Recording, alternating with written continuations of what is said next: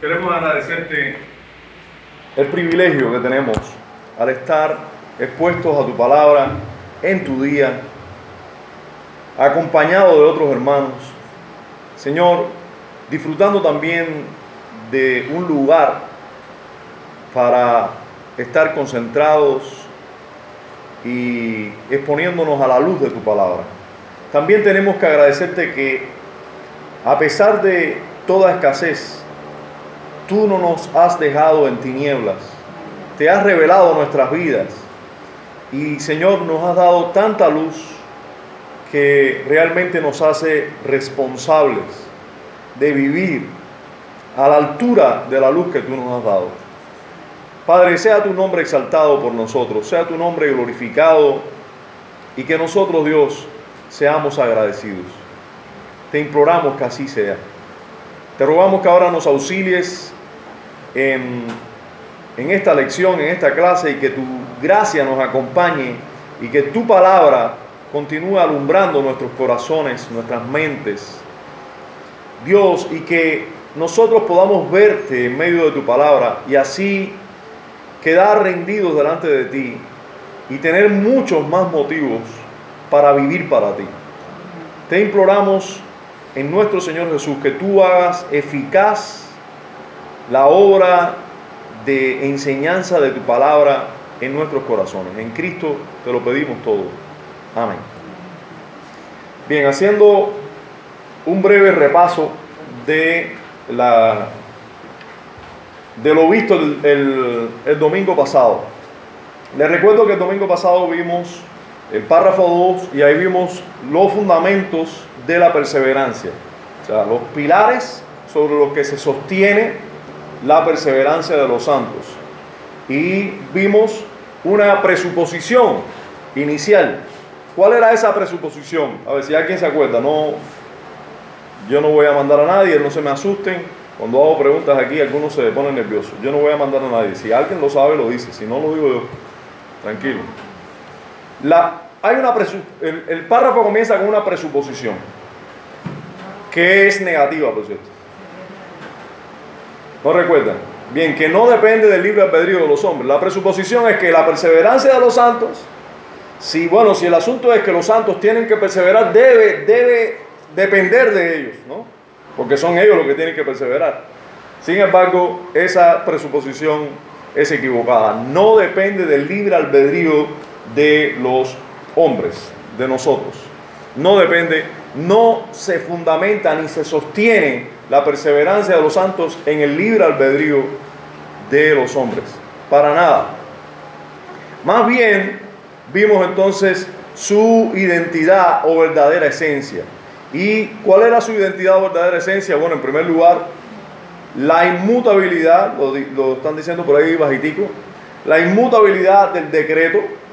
O sea, Dios ha decretado salvarnos desde antes de la fundación del mundo. Él lo ha preparado todo para que nosotros perseveremos y en eso descansa o se sostiene la perseverancia. También otro pilar, la, la eficacia de la obra de Cristo. O sea, el hecho de que Cristo haya hecho una obra perfecta en lugar de, de por los cuales Él hizo esa obra por lo tanto, esos por los cuales Él hizo esa obra van a salvarse, van a perseverar en santidad. Recuerden que esta doctrina se llama de la perseverancia de los santos, no de ni tan siquiera de la seguridad de la salvación. Eso vamos a verlo en la próxima, el próximo capítulo.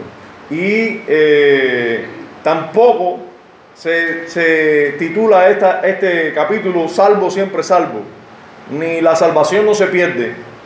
No, se, se, titula La perseverancia de los santos porque es realmente lo que enseña la escritura.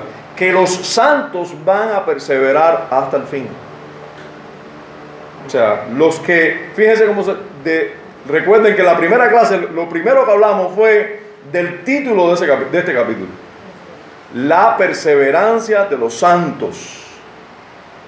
La perseverancia de aquellos que son santos, que han sido llamados eficazmente, han sido santificados, esos van a perseverar hasta el fin. También vimos que depende, fíjense, del decreto, de la inmutabilidad. O sea, el decreto de Dios es inmutable. depende de la eficacia de la obra de Cristo. También del juramento de Dios. Dios ha jurado que Él nos va a salvar. Entonces imagínense, si Dios promete una cosa, y, pero encima de eso jura por eso, eso va a ocurrir. ¿De qué otro pilar? Ah, exacto, de la perpetuidad de la morada del Espíritu en, el creyente. Si el Espíritu de Dios ah, mora en cada uno de esos santos, bueno, pues depende del Espíritu de Dios que mora en ellos.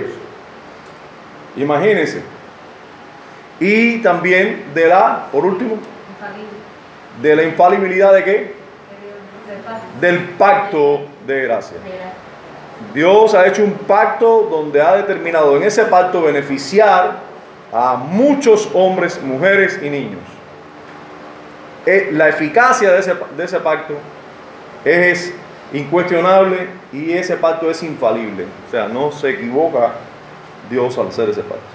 Y bueno, vimos también eh, su resultado, que en este caso que los santos van a perseverar en fe, arrepenti- arrepentiéndose y teniendo fe siempre. Bien, el párrafo que nos ocupará hoy tratará con algunos, algunas interrogantes que ya yo les adelanté en la mañana, pero eh, que les quiero plasmar enfáticamente ahora, antes de ver el párrafo como tal. Que son preguntas que muchas veces nos hacemos. Preguntas como si los verdaderos cristianos no caen nunca del estado de gracia. Y esto depende de la obra poderosa de Dios en ellos. ¿Por qué vemos a los creyentes caer en pecados horribles? Esa es una pregunta. Ahora, el conocer esta verdad no hace que los cristianos sean negligentes. El conocer esta verdad no hace que los cristianos sean negligentes en, el uso de los medios, en la santidad, en buscar a Dios. Por otro lado, ¿qué sucede con los cristianos que descuidan la oración, la lectura de las escrituras, la meditación en las escrituras, así como todo lo que Dios les ha ordenado? ¿Qué sucede con esos cristianos que descuidan esos medios de gracia? Otra pregunta, ¿puede un cristiano descuidar su salvación y a la vez gozar de toda forma de la vida abundante de Dios en Cristo? Y por último, vamos a ver, vamos a contestar la pregunta, ¿puede un cristiano vivir sin la disciplina, sin disciplinas espirituales lógicas, ¿no? que demandan la permanencia de corrupción en esto? O sea, nosotros tenemos que vivir en disciplinas espirituales por el hecho de que todavía hay un remanente de corrupción grande en todos, aun cuando seamos convertidos, aun cuando seamos regenerados. Ahora, ¿puede un cristiano vivir sin esas disciplinas espirituales? Y la presencia, y además de eso, teniendo en cuenta todo lo que nos rodea, no solo nuestra pecaminosidad, sino la, la tendencia del mundo a impulsarnos a ese mal, y además de eso, no tener consecuencias, o sea, no tener una vida disciplinada y no tener consecuencias por eso. Vamos a ver, vamos a ver. Bueno, vamos a darle lectura al párrafo. A ver quién lo quiere leer, pero desde aquí, porque, a ver, ¿qué es lo que sucede? Yo sé que usted lo tiene en, en- en la confesión ahí. Yo les hablé la semana pasada, creo, de que hay una nueva revisión de esa confesión. Esa nueva revisión la está haciendo Legado Bautista Confesional. Legado Bautista Confesional es una editorial que surge a raíz de nuestro seminario aquí. Y lo decimos con, mucha con mucho orgullo. ¿no? Eh, y hay un grupo de pastores y líderes en toda Latinoamérica que están revisando, están con la ayuda de hermanos norteamericanos que han eh, desempolvado estos documentos. Recuerden, hermano, esta confesión, ¿de qué año es? De 1689. O sea, eh, ¿cuántos de ustedes tienen un libro de 1689? Posiblemente nadie cuente con un libro en su biblioteca de 1689. Bueno, esto es un documento de 1689. En 1689 no había documentos digitales. era físico. Bien, bien. Fíjense para que ustedes vean el trabajo que se ha estado haciendo, que se ha ido a Londres, Inglaterra, se ha ido a ciertas bibliotecas allí que tienen los eh, documentos en físico, pero que esos documentos en físico no se pueden consultar. Ellos, con un permiso que cuesta, les han facilitado a algunos hermanos pastores en Norteamérica, específicamente el hermano Sam Renningham, fue que fue hasta allá e hizo ese trabajo por uno de sus tesis de doctorado y le, le tiraron fotos a esos documentos y se la dieron. O sea, pagado, por supuesto. Bueno, con esas fotos se está haciendo una nueva revisión de la traducción al español. O sea, y entonces se está revisando la traducción que ya nosotros teníamos a la luz de esa traducción del inglés, de ese inglés del original, de la, de la, del documento original. Y entonces se ha hecho una nueva revisión y es el resultado es esta, esta confesión que tenemos ahora que vamos a tener. Se va, esta confesión se va a imprimir para darle a todos los hermanos. Así que por el momento la vamos a tener aquí. Todas las clases que estoy dando a partir de ahora están, van, a van a estar revisadas. Va, ustedes van a ver, a ver que son detalles, pero son detalles que a veces dan, eh, aumentan en claridad, nos van a ayudar.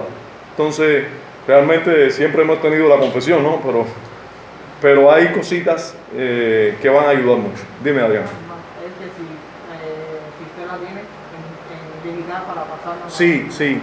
La tenemos digital, se la podemos pasar a todo el que quiera. Pero además, bueno, no estoy muy seguro, pero probablemente en el grupo de la iglesia se publicó. No estoy muy seguro, pero probablemente en el grupo de la iglesia se publicó. No obstante eso, mañana mismo la pongo en el grupo de la iglesia para que todo el que la quiera digital la agarre ahí en, el grupo de Telegram también. Entonces, ¿quién puede leer aquí? A ver, Sila.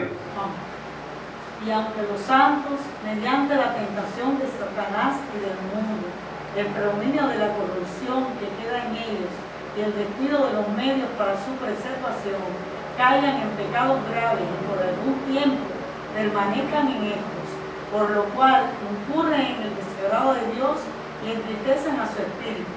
Llegan a tener sus virtudes y consuelos dañados, su corazón endurecido y su conciencia herida. Lastiman y escandalizan a otros y traen juicios temporales sobre sí mismos. Aún así, renovarán su arrepentimiento y serán preservados mediante la fe en Cristo Jesús hasta el fin. Hasta el fin leíste.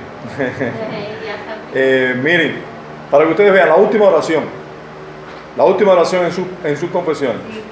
Dice, ah, alguien fue viendo, ¿no? Ah, qué bueno. Yo pensé que yo él lo iba a hacer y miré para ver y vi que no lo estaba haciendo, pero otros lo estaban haciendo.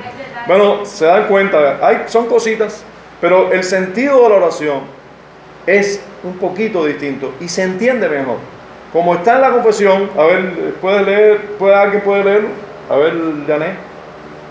La última oración, aún después del paréntesis, aún así, No, la confesión no no dice, renovará. dice, acarrean juicios temporales, renovarán su arrepentimiento y serán preservados hasta el fin mediante la fe en Cristo Jesús. El- Es- o sea, ese hasta fin, hasta el- en Cristo Jesús, eh, bueno, no, no se entiende bien que renovarán el arrepentimiento y preservarán en la fe, aquí no está. pues lo dice la, dice la fe al final. Sí. Y la- aún así no está. sí, el aún así no está. Entonces, eh, bueno, una mejor traducción, podemos decir, aún así renovarán su arrepentimiento y serán preservados mediante la fe en Cristo Jesús hasta el fin. Ah, no, el mismo de lo que le faltó fue hasta el fin, pero así lo dice. Así lo dice más o menos. Ese- es que esa es otra edición. Mm, Sí, sí. Bien. eh, bueno, aquí tenemos el, el párrafo que trata sobre la dificultad de la perseverancia. Sí, la perseverancia tiene cierta dificultad. Y los autores de la confesión, que yo les eh, exhorto a conocer todo lo posible la historia de este documento, que nosotros no consideramos un documento que tenemos que tener al lado de la Biblia, porque Él y la Biblia es lo que hacen que nosotros seamos eh, cristianos. Y con una Biblia no estamos completos, no, para nada, para nada, para nada. Esta semana yo tenía una entrevista con, con algún hermano y le confirmaba esto, le confirmaba que nosotros no tenemos para nada eh, la creencia de que la Biblia no es suficiente, o sea, que hace falta la Biblia más la confesión de fe. No, el asunto, yo le decía a este hermano, el asunto es que todos, todos los creyentes del mundo tienen una confesión de fe. Todos. Si ahora yo pongo en pie a, a cualquiera de ustedes al azar, puedo comenzar a preguntarle, pero si viniera alguien de cualquier iglesia, yo lo puedo poner, lo pudiera poner al pie y él me contestara todo lo que yo le preguntara. Nosotros íbamos a ver que él tiene una confesión de fe sobre todo lo que le pregunto. A ver, ¿qué tú crees de Dios? Me puedo preguntar.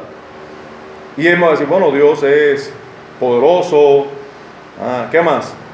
Bueno, Él es, no sé, omnisciente.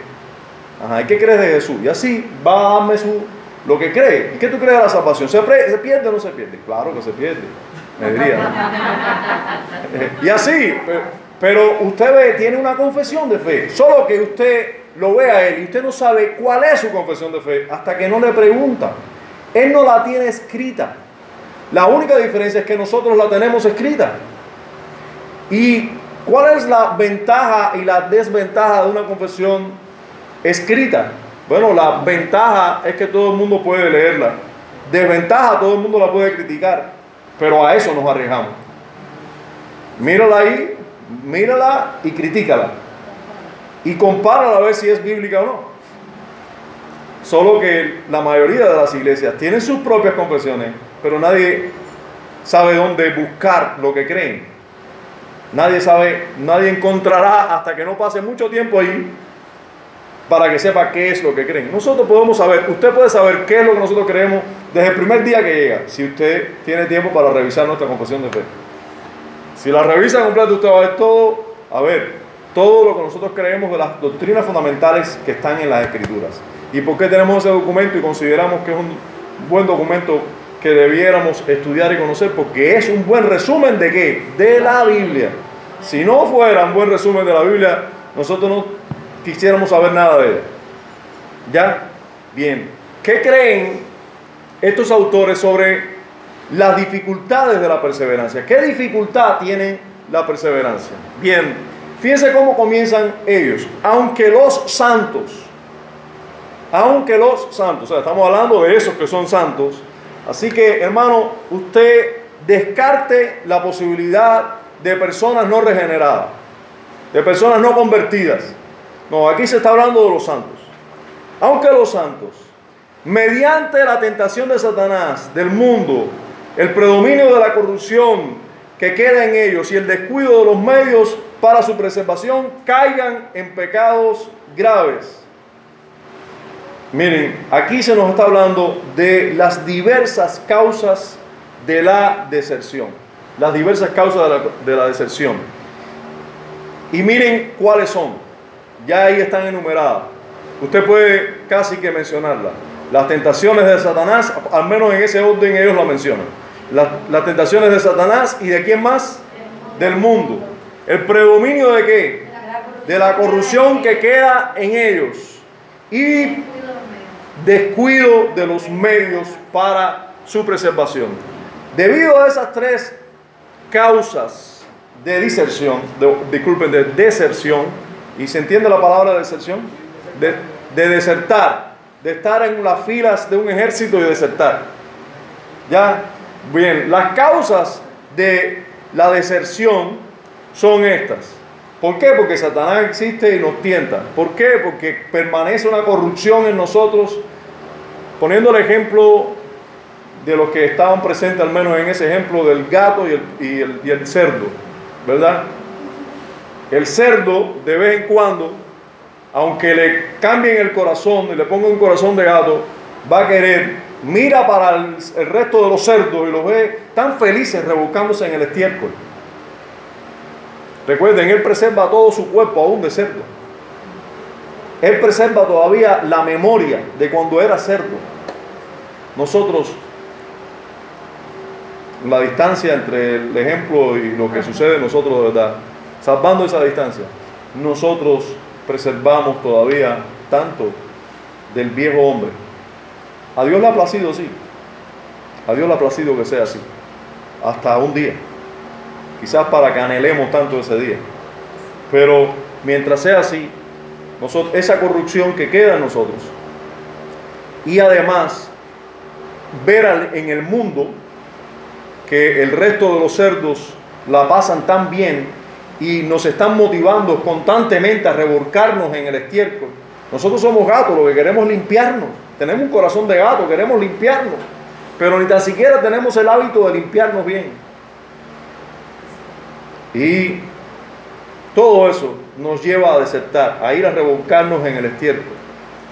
Y, por supuesto, el descuido de los medios. ¿Cuáles son los medios? La oración, la meditación la palabra. La oración. Todo eso, todo eso. Si dijeron algún disparate también, porque no lo escuché.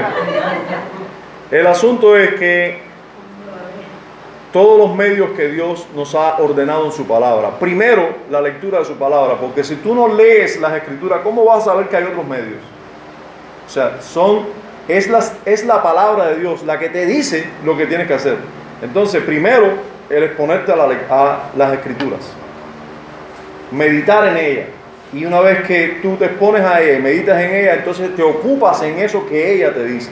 Y cuando te ocupes en todo lo que ella te dice, que ya sea la oración, ya sea la visitación, el amar a otros, el no concentrarte tanto en ti mismo, el procurar estar gozoso con lo que tú tienes, todo, etcétera, todo, todo lo que demanda el Evangelio, eso nos hace estar lejos de la decepción, el exponernos. Pero el descuidar esto, bueno, pues nos hace estar al filo de la navaja para desertar. Entonces, la escritura nos dice algo de ello. Realmente la escritura eh, habla de el descuido de los medios de gracia y las tentaciones de Satanás y eh, la corrupción que queda en nosotros nos lleva a desertar. Bueno, vamos a ver el caso de Pedro. ¿Verdad? ¿Qué pasó con Pedro? Voy a leerle el mismo pasaje. Dice, Pedro estaba sentado fuera en el patio y se le acercó una criada diciendo, tú también estabas con Jesús el Galileo. Mas él negó delante de todos, diciendo, no sé lo que dices. Saliendo él a la puerta, le vio otra y dijo a los que estaban allí, también este estaba con Jesús el Nazareno. Pero él negó otra vez con juramento, no conozco al hombre, y juró y todo. Y un poco después, acercándose los que por allí estaban, dijeron a Pedro, verdaderamente también tú eres de ellos, porque aún tu manera de hablar te descubre. Entonces él comenzó a maldecir, ¿viste? hermano? A maldecir y a jurar, no conozco al hombre. Y enseguida cantó el gallo. Miren lo que dice Lucas. Dijo también el Señor, Simón, Simón, he aquí, Satanás os ha pedido para zarandearos como a trigo. Pero yo he rogado por ti que tu fe no falte. Y tú una vez vuelto confirma a tus hermanos. Él le dijo, Señor, dispuesto estoy a ir contigo, no solo a la cárcel, sino también a la muerte. Y él le dijo, Pedro, te digo que el gallo no cantará hoy antes que tú niegues tres veces que me conoces. Este es el relato de lo que pasó antes de aquello, ¿verdad? El asunto es que Pedro, miren hasta qué punto llegó. En este caso, vemos un énfasis en ese, esa influencia de Satanás, porque dice Jesús que fue Satanás quien lo pidió para zarandearlo, ¿verdad? Pero nosotros podemos analizar siempre esos, esos otros aspectos, están, los otros, o los otros eh, motivos de la deserción van a estar presentes también, las causas de la decepción van a estar presentes. ¿Por qué? Porque siempre hubo algunos que le dijeron, acusándolos, acu- algunos del mundo, acusándolos, le, le dijeron, tú estabas con él también. Recuerden, Jesús estaba en el patio preso, estaban ahí interrogándolo y él estaba afuera. Entonces ahí lo estaban acusando. El mundo estaba burlándose de Jesús y en este caso buscando a otros para incriminarlo. O sea que la tendencia del mundo era a negar a Jesús, a burlarse de Jesús. Y en este caso aquí fue una influencia negativa para Pedro. Si Pedro, si nadie le hubiera preguntado nada, a lo mejor él hubiera estado tranquilo y no hubiera dicho nada. ¿Verdad? Entonces hay influencia del mundo, influencia de Satanás porque vemos que todo ocurrió porque Satanás le pidió a Jesús permiso para zarandear. Entonces, pero también podemos saber que todo esto ocurrió, ¿por qué? Porque Pedro no está glorificado aún. Porque en Pedro todavía hay temor, todavía hay corrupción. Y eh, bueno, pues vemos que los santos, y hermano, ¿por qué podemos decir que Pedro es un santo? Es muy importante, es muy importante. Mira, normalmente usted habla con una persona de casi cualquier iglesia. ¿Qué tú crees? La salvación se pierde. ¿Y qué razones te dan? Primero, claro, si yo he visto una cantidad de personas que han estado en la iglesia por años y después se van. O sea, te dan razones pragmáticas de no escriturales, sino de algo que ellos ven con sus ojos. El asunto es que cuando alguien está en la iglesia, tú no sabes si está regenerado o no. Ustedes pudieran tener evidencias de alguna manera de que yo soy un hombre regenerado, pero ustedes no lo saben. 100%, usted no puede decir, el pastor es un hombre regenerado, o René es un hombre regenerado. Si es pastor, debe ser regenerado. Si es pastor de verdad, es, debe ser un hombre regenerado. Ahora, ¿cuántos que se llaman pastores no son ni cristianos?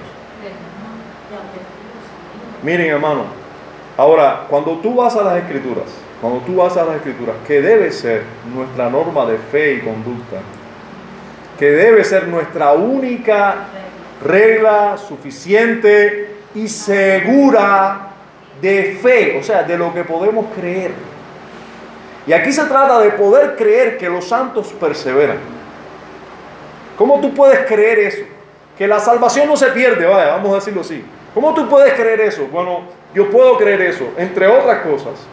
Aunque no estamos viendo ahora los pilares de, esa perseverancia de los santos, estamos viendo incluso los motivos por los cuales algunos hasta desertan, no se pierden, pero caen en, en pecados horribles. Bueno, estamos viendo eso. Y estamos viendo el caso de Pedro. ¿Por qué sabemos que Pedro no era alguien que estaba visitando la iglesia, sino que era un regenerado? ¿Por qué lo sabemos? Primero, porque yo no completamente. En segundo lugar, porque después el Señor lo tres veces. Sí. Y antes de eso, mi hermano, antes de eso, ¿qué había ocurrido con Pedro antes de este suceso? ¿Qué había confesado con su boca? Exacto. ¿Y qué le dijo Jesús? Le dijo, bienaventurado eres. Hermano, en las escrituras, ¿a quién se le llama bienaventurado? Bienaventurado eres, Simón, hijo de Jonás, porque eso no te lo reveló ni carne ni sangre, sino mi Padre que está en los cielos. Hermano, los que tienen esa revelación son los que son salvos. Los que tienen esa revelación y confiesan entonces que Jesús es el Señor. Tú eres el Cristo, el Hijo del Dios viviente.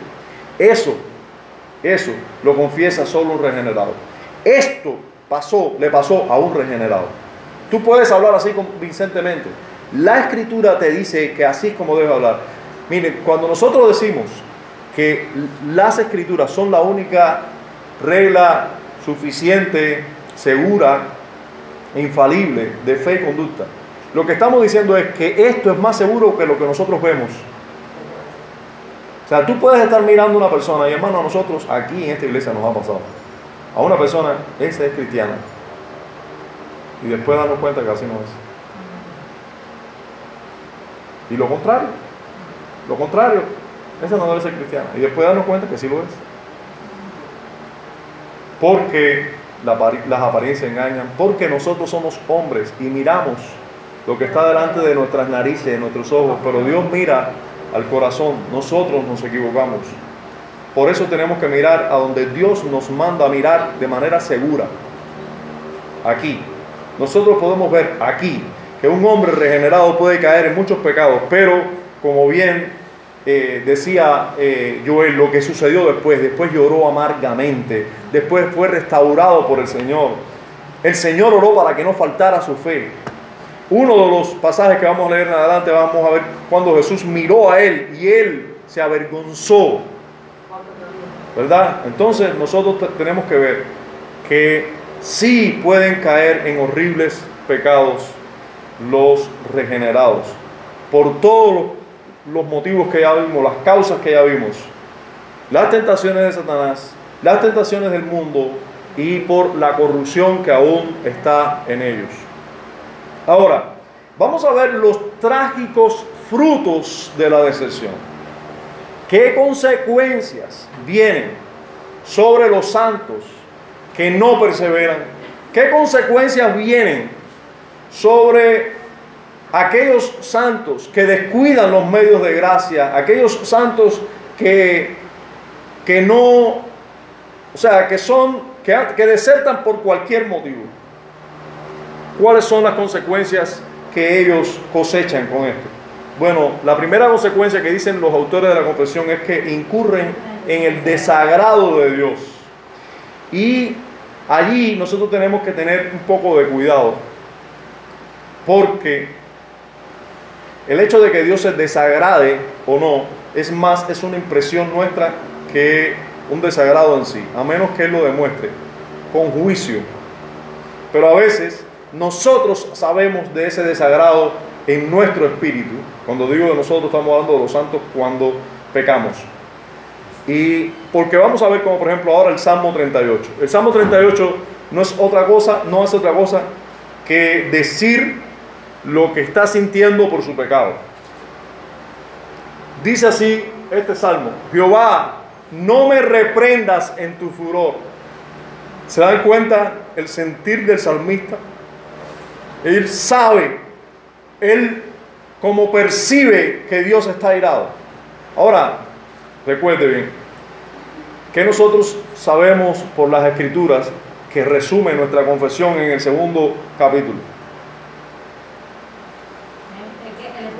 De Dios. A ver, un momento, ¿qué dice Joel? Sí, de ese, ese es el tema, pero ¿qué dice de Dios?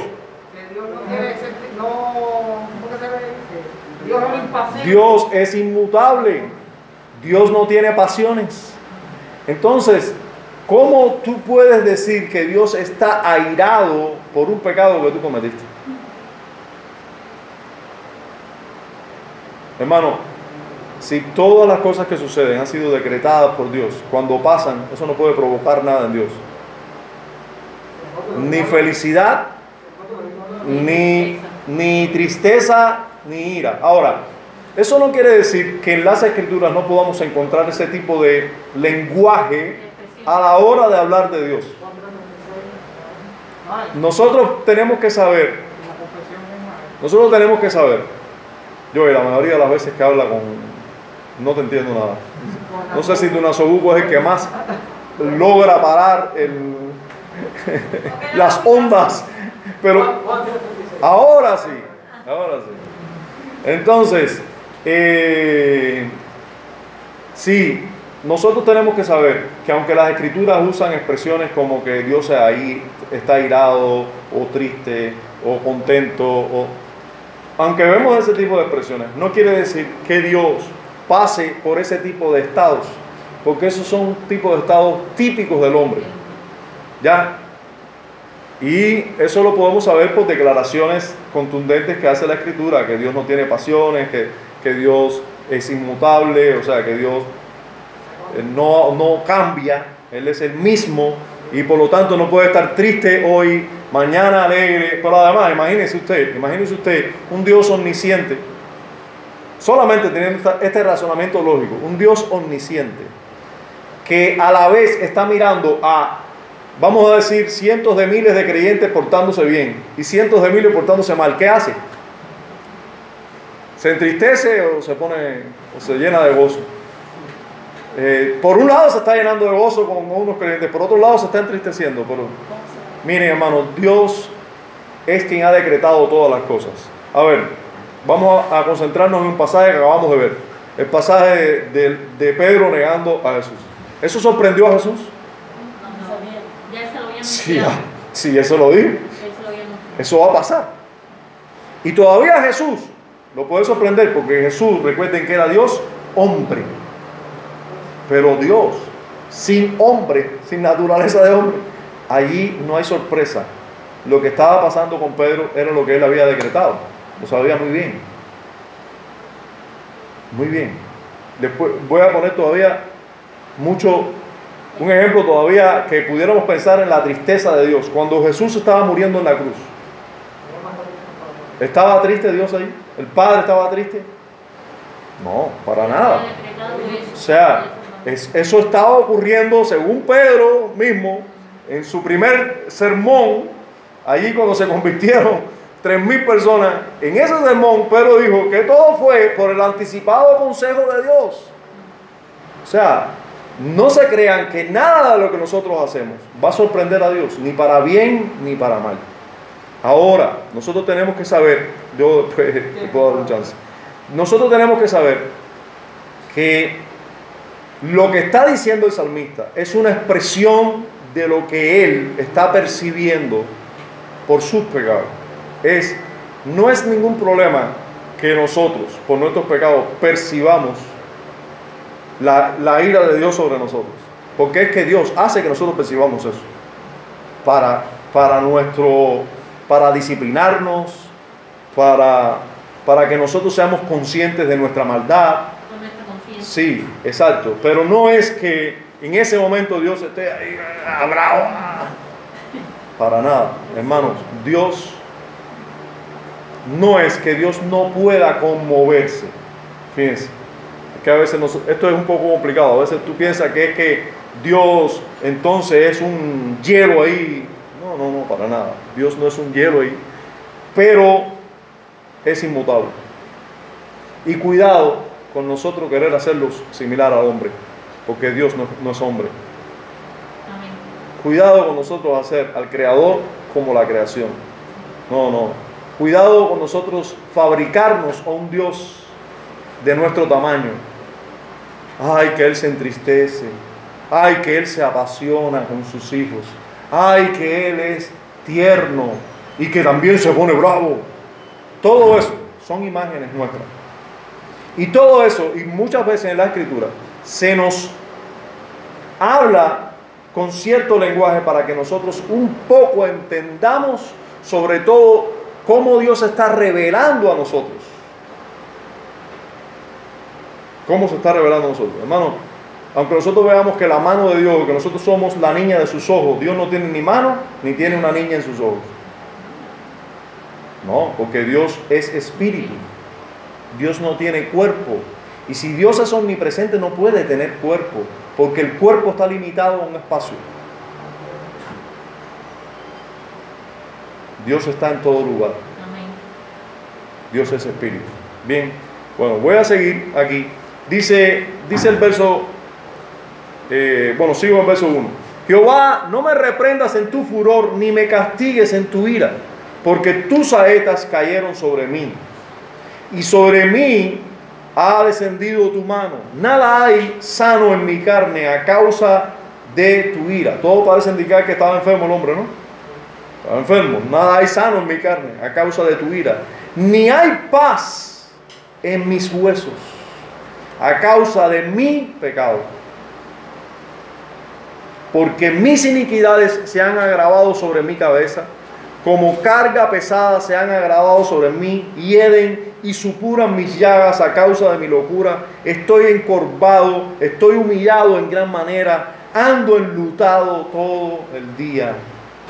Porque mis lomos están llenos de ardor y nada hay sano en mi carne. Estoy debilitado y molido en gran manera. Gimo a causa de la conmoción de mi corazón. ¿Se dan cuenta en qué condición estaba el salmista y cómo él siente en su, de hecho, eh, sus aflicciones físicas, él las atribuye a su pecado y probablemente así era. O sea, indudablemente puede venir disciplina del Señor a modo de enfermedad, puede venir. Y al- incluso muerte. De ahí vamos a hablar después. En Isaías capítulo 64, versos 5 al 9, dice, saliste al encuentro del que con alegría hacía justicia, de los que se acordaban de ti en tus caminos. He aquí, tú te enojaste porque pecamos. En los pecados hemos perse- perseverado por largo tiempo. ¿Podremos acaso ser salvos? ¿Qué pasó aquí ahora con, con este hombre piadoso? Duda de la salvación. Eso es, eso es uno de los problemas que trae el pecado, que nos hace dudar del favor de Dios. Dice, si bien todos nosotros somos como suciedad y, como, y, toda nuestra justicia como trapo de inmundicia, y caímos todos nosotros como, como la hoja, y nuestras maldades nos llevaron como viento, nadie hay que invoque tu nombre, que se despierte para apoyarse en ti, por lo cual escondiste tu, de nosotros tu rostro. ¿Qué está percibiendo ahora el salmista? Y disculpe, el salmista no, Isaías. Que ora, ora y como que Dios no lo escucha. Eso es motivo del pecado también. Esas son consecuencias. Se incurre en el desagrado de Dios en el sentido de que tú percibes que Dios está enojado contigo. Tú percibes que Dios no está agradado con tu actitud. Porque tú sabes que Él sí te ve, aunque nadie te vea. Y nos dejaste marchitar en poder de nuestras maldades. Ahora pues Jehová, tú eres nuestro Padre, nosotros barro y tú el que nos formaste. Así que obra de tus manos somos todos nosotros. No te enojes sobremanera, Jehová, ni tengas perpetua memoria de la iniquidad. He aquí, mira ahora, pueblo tuyo somos todos nosotros. O sea, clama en desesperación porque Dios tenga compasión de él. Pero también pueden entristecer al Espíritu Santo. ¿Cómo una persona puede poner triste al Espíritu Santo? Sí, bueno, no voy a hacer indagar mucho en eso, pero lo importante es que nosotros sepamos que de alguna manera, de alguna manera, el Espíritu es contristado por nuestros pecados. El apóstol Pablo le dice a los Efesios, y no contristéis al Espíritu Santo de Dios con el cual fuiste sellados para el día de la redención. ¿Verdad? Nosotros podemos contristar al Espíritu. Ese, ese contristar, ¿qué podrá ser? Bueno, no, no alcanzamos a saber, un día lo sabremos. Pero eh, nuestro pecado puede hacer que el Espíritu sea contristado. Vamos a ver también que sus virtudes y consuelos son dañados. Sus virtudes y consuelos son dañados. ¿En qué sentido? Miren cómo dice el salmista. Nosotros sabemos que sabe- sabemos un poquito, o al menos creemos que sabemos, pues es lo que la mayoría de los teólogos creen, que este salmo se, eh, o sea, David, es un salmo de David después del pecado y del arrepentimiento, ¿verdad? Del pecado con Betsabé y, y su arrepentimiento, después la reprensión de Natán. David dice, crea en mí, oh Dios, un corazón limpio y renueva un espíritu recto dentro de mí. No me eches de delante de ti y no quites de mí tu Santo Espíritu. Vuélveme el gozo de tu salvación y espíritu noble me sustente. ¿Qué ustedes ven ahí que David necesitaba? ¿Qué ustedes ven que David, una vez que se dio cuenta de la maldad con la cual él había obrado y del pecado horrible que había cometido, cómo él ora delante de Dios? Miren, él se siente con un corazón sucio, él le pide a Dios, crea en mí, oh Dios, un corazón limpio. Él que lo renueve. que lo- Renueva un espíritu recto porque mi espíritu está torcido. O sea, esas virtudes que él, que él gozaba, ¿verdad? Esas virtudes que él gozaba, que él podía decir, no, pero ustedes le tienen miedo a ese gigante que, que vienen eh, a enfrentar el ejército de, de Jehová, los ejércitos. No, no. Ese espíritu recto, ese corazón limpio cuando los demás pecaban y querían vengarse de Saúl, él decía, no, no, tranquilo. Ese espíritu recto él, veía que lo había perdido.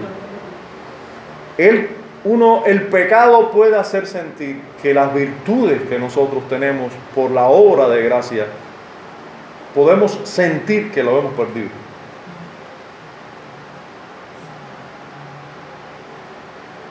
No me eches de delante de ti. Hay un temor horrible. Nosotros vamos a ver, el próximo capítulo es de la seguridad de la gracia y la salvación. Vamos a ver que el pecado derriba eso. Quiebra la seguridad de salvación. Y qué bueno que lo hace. Eso es bueno que lo hagan los hijos de Dios. Porque así los hijos de Dios se revisan a sí mismos, a ver qué son. Y así no se sienten seguros pecando. Pues entonces, y salen del pecado. Y miren cómo dice, no quites de mí tu Santo Espíritu. Sienten que Dios los abandonó. Perciben que Dios los abandonó. Ahora, ¿Dios los abandonó? No. ¿Su corazón está sucio? No, porque su corazón ha sido limpiado por la obra de Cristo. Sin embargo, damos un corazón limpio. Porque el pecado indudablemente les hace pensar así. El Espíritu de Dios ha ido de ellos. No, porque el Espíritu es contristado, pero nunca dice que el Espíritu se va. Por cierto, hay un pasaje que dice que el Espíritu se va. O, o que se va el Espíritu y vienen siete espíritus peores. Y que algunos atribuyen a salvos que pierden la salvación y después son peores. Bueno, eh, eh, les, les reto a revisar ese texto que no tiene nada que ver con un salvo. De, sí, es un pasaje, es una, es una ilustración de Jesús. Eh, y para nada tiene que ver ahí con la salvación. Eh, de hecho, está hablando de los fariseos, como ese espíritu que ellos tienen eh, es el espíritu de justificarse con sus buenas obras. Y ellos lo que hacen es tratar de limpiarse solamente con eso, con hacer buenas obras y de justicia. Pero eso no hace nada con la casa, eso no limpia verdaderamente la casa. Lo que hace es limpiar la casa para que vengan demonios. Para, sí, la, vienen demonios, pero nunca usted va a encontrar que el Espíritu de Dios que te sella para el día de la redención se va. No, es el sello para el día de la redención, así que eso es permanente ahí. Y eh, bueno, vuélveme el gozo de la salvación, no, no cuenta con gozo, con ese gozo de la salvación. También podemos, los autores de la confesión nos dice que se les endurece el corazón y se hieren sus conciencias. Puede ocurrir un endurecimiento de corazón y las conciencias heridas. El Salmo 32 eh, nos dice algo así, mientras callé se envejecieron mis huesos en mi gemir todo el día, porque de día y de noche se agravó sobre mí tu mano, se volvió mi verdor en sequedades de verano. ¿Qué pasaba con este hombre?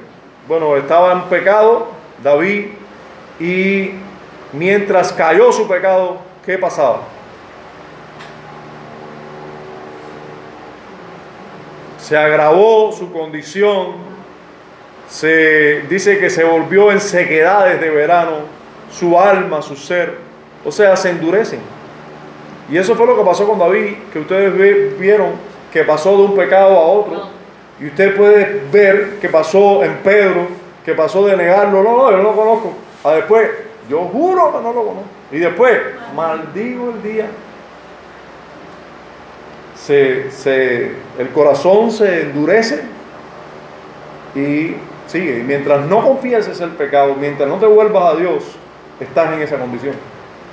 Por eso, por eso, hermano, nosotros no podemos juzgar a un hermano cuando hablamos con él por primera vez y él no reconoce su pecado.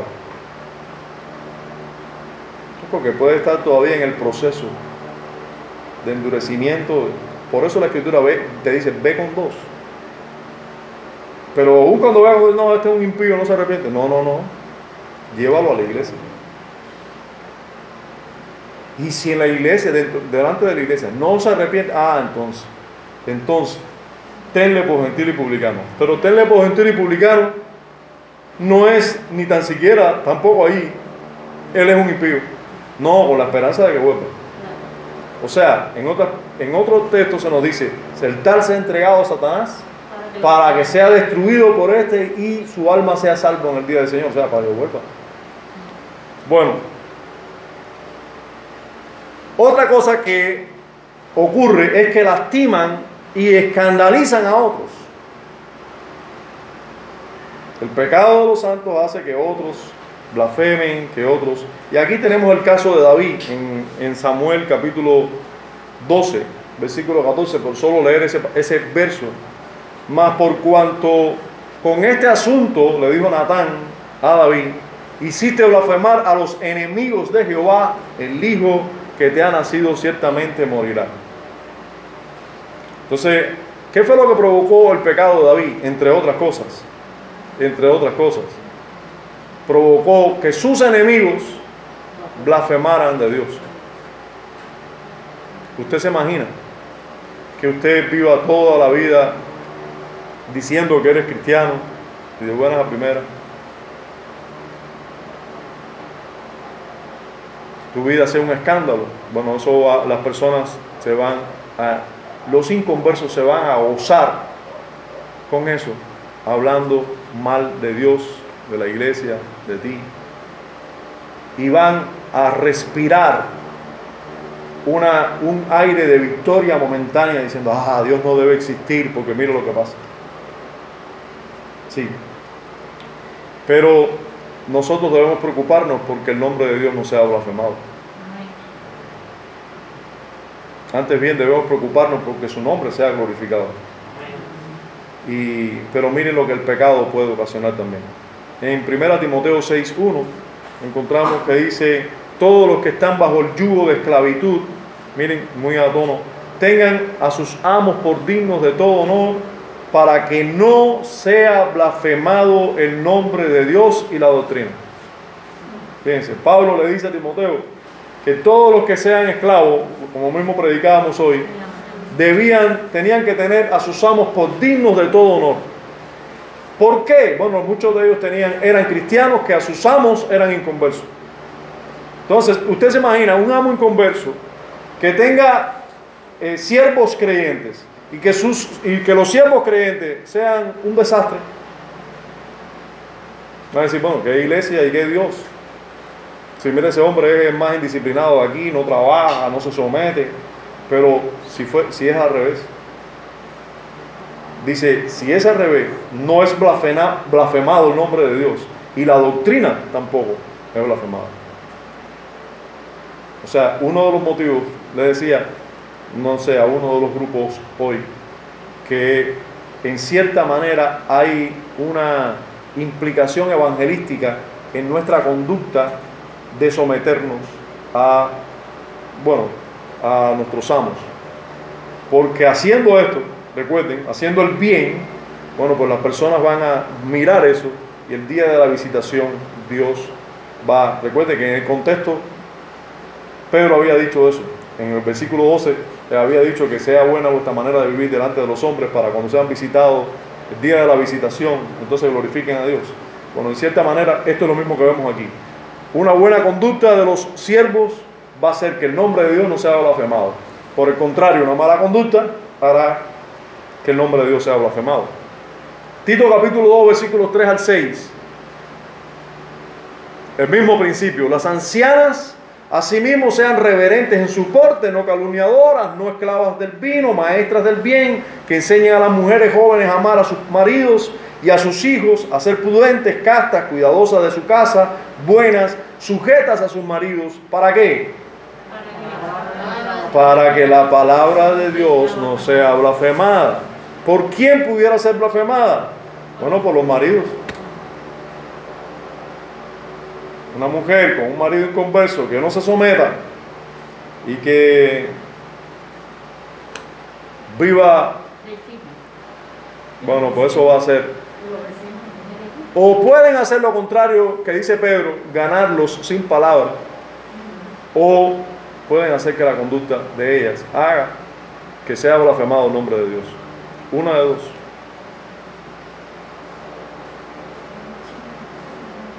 Qué importante es que una mujer sea eh, bien enseñada en las escrituras, en su matrimonio, para ganar a sus maridos. Y, también en el caso de los maridos con mujeres en conversa, que si la amaran como deben amarla, muy probablemente esa mujer quiera estar adorando el mismo Dios que tiene su marido.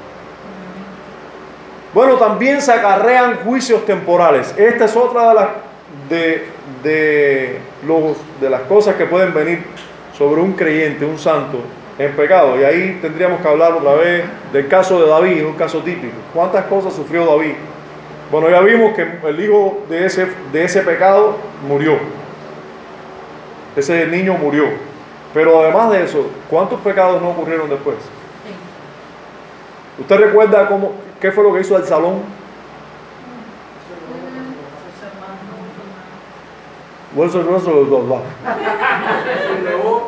Su papá. Se sublevó contra su papá, Mató al hermano que. pero antes de eso el hermano violó a su hermana. Un hermano, uno de sus hijos violó a una de sus hijas. Pero encima de eso, otro de sus hijos mata a ese otro hijo. Pero además ese otro hijo, ese mismo, se subleva contra él. ¿Y qué hace? ¿Cuál fue el consejo de Aitofel para con él? ¿Y qué fue lo que ese hombre hizo? ¿Qué fue lo que hizo David? El pecado de David. An- Antes de matar a, a Urias Eteo, estuvo con su mujer.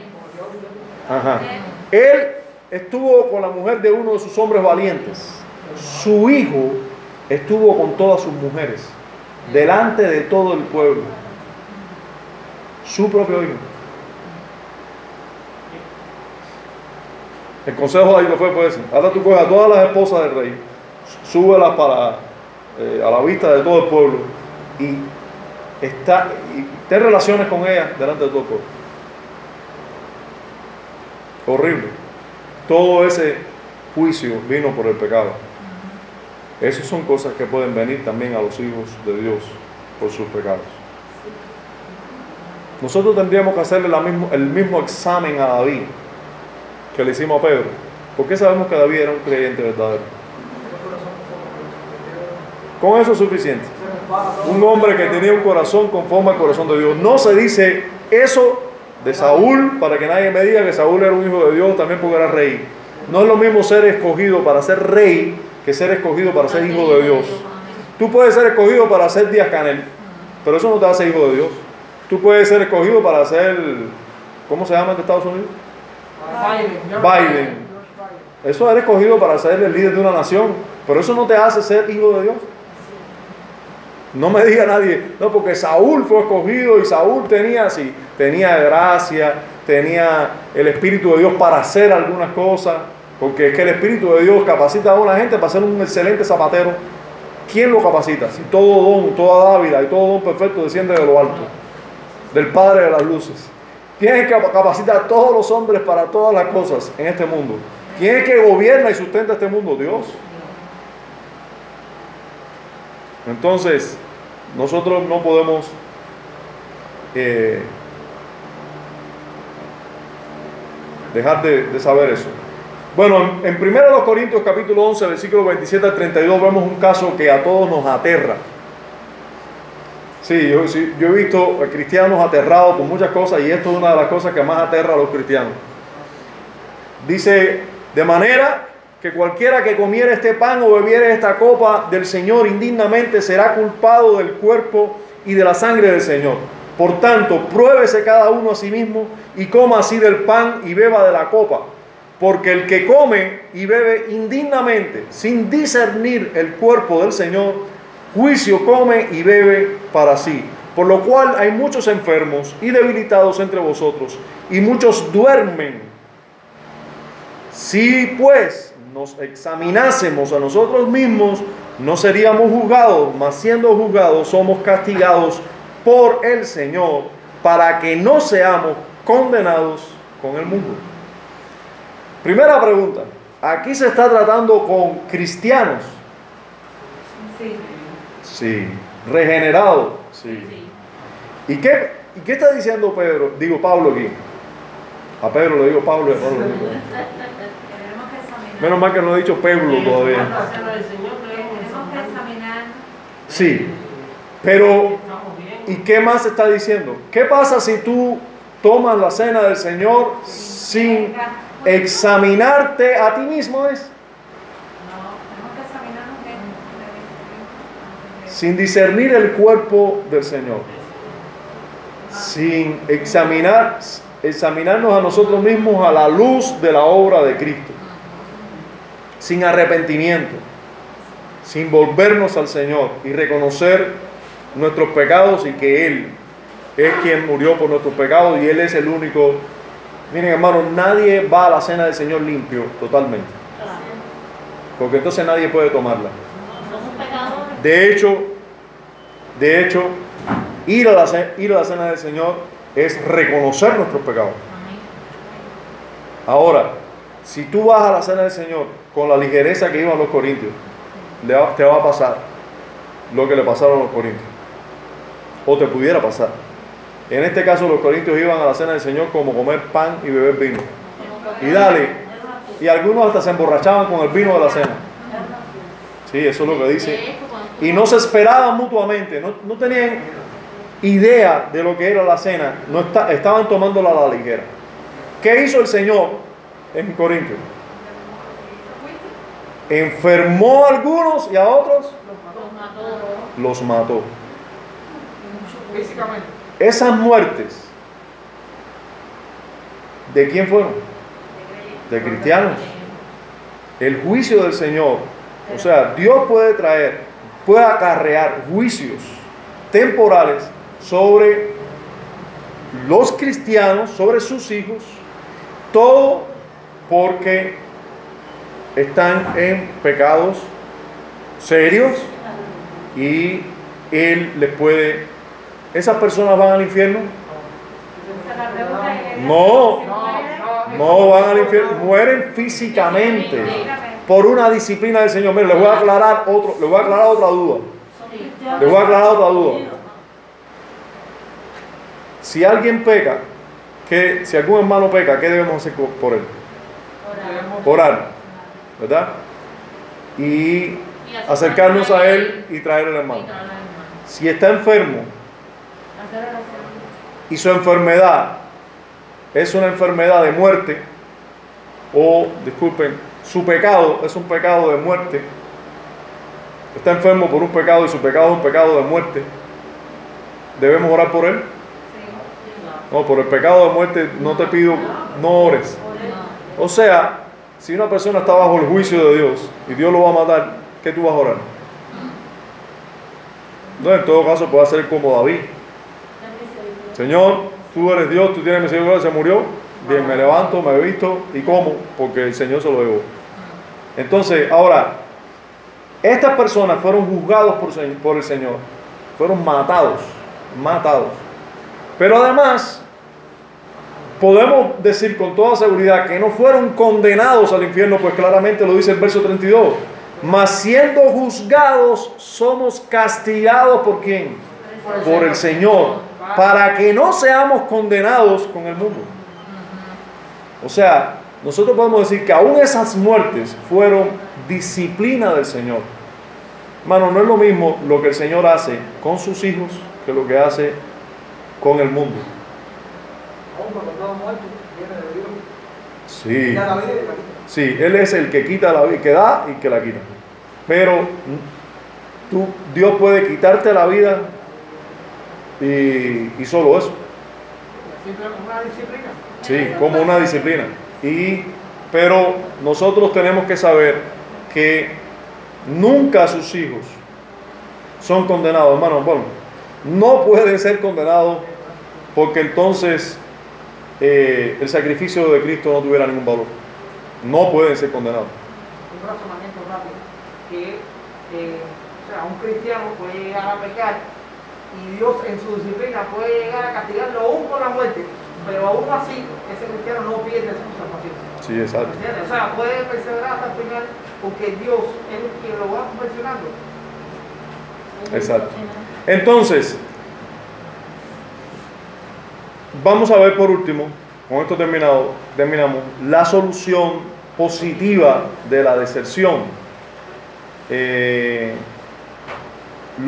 el párrafo termina diciendo que estos de todas maneras van a tener arrepentimiento y van a tener fe. O sea, al final ellos van a ser renovados con arrepentimiento y con fe. Y eso es lo que nosotros vemos que ocurre en cada caso. ¿Qué sucedió con David? Nosotros lo conocemos. ¿Qué sucedió con David? ¿Se volvió de sus pecados, sí o no? El Salmo 51 lo leímos. Crea en mí, oh Dios, un corazón limpio, renueva un espíritu recto. Eh, contra ti, Señor, contra ti solo he pecado. Entonces, realmente hay arrepentimiento y se volvió a Él en fe y arrepentimiento. Eso es lo que sucede con los hijos de Dios. Y el caso de Pedro, nosotros dijimos que, que después íbamos a verlo, pues aquí está. Vamos a ver los versos de Lucas, eh, capítulo 22, ajá, versos 32 y luego vamos a saltar al 61. Dice, pero yo he rogado por ti que tu fe no falte y tú una vez vuelto confirma a tus hermanos. ¿Qué iba a pasar con Pedro? ¿Iba a faltar su fe? No iba a faltar su fe. ¿Por qué? Porque el Señor iba a rogar por eso. O rogó por eso, para que su fe no faltara. Y miren lo que sucedió. Entonces, vuelto el Señor, miró a Pedro, una vez que Pedro lo negó, miró a Pedro y Pedro se acordó de la palabra del Señor que le había dicho antes que el gallo cante, me negarás tres veces. Y Pedro, saliendo fuera, lloró amargamente. Ese llanto amargo, ¿a qué se debe? Un- después de haber mirado al Señor, en fe. Se dolió amargamente por su pecado. Hermano, eh, eso es lo que podemos ver en los verdaderos creyentes. Y eso lo sabemos, bueno, lo que dice primera de Juan, es que todo aquel que es nacido de Dios no practica el pecado, no practica el pecado, no se goza en el pecado pecando, porque la simiente de Dios permanece en él. Y no puede pecar porque es nacido de Dios. O sea, no es parte de su naturaleza el pecar, el deleitarse en el pecado.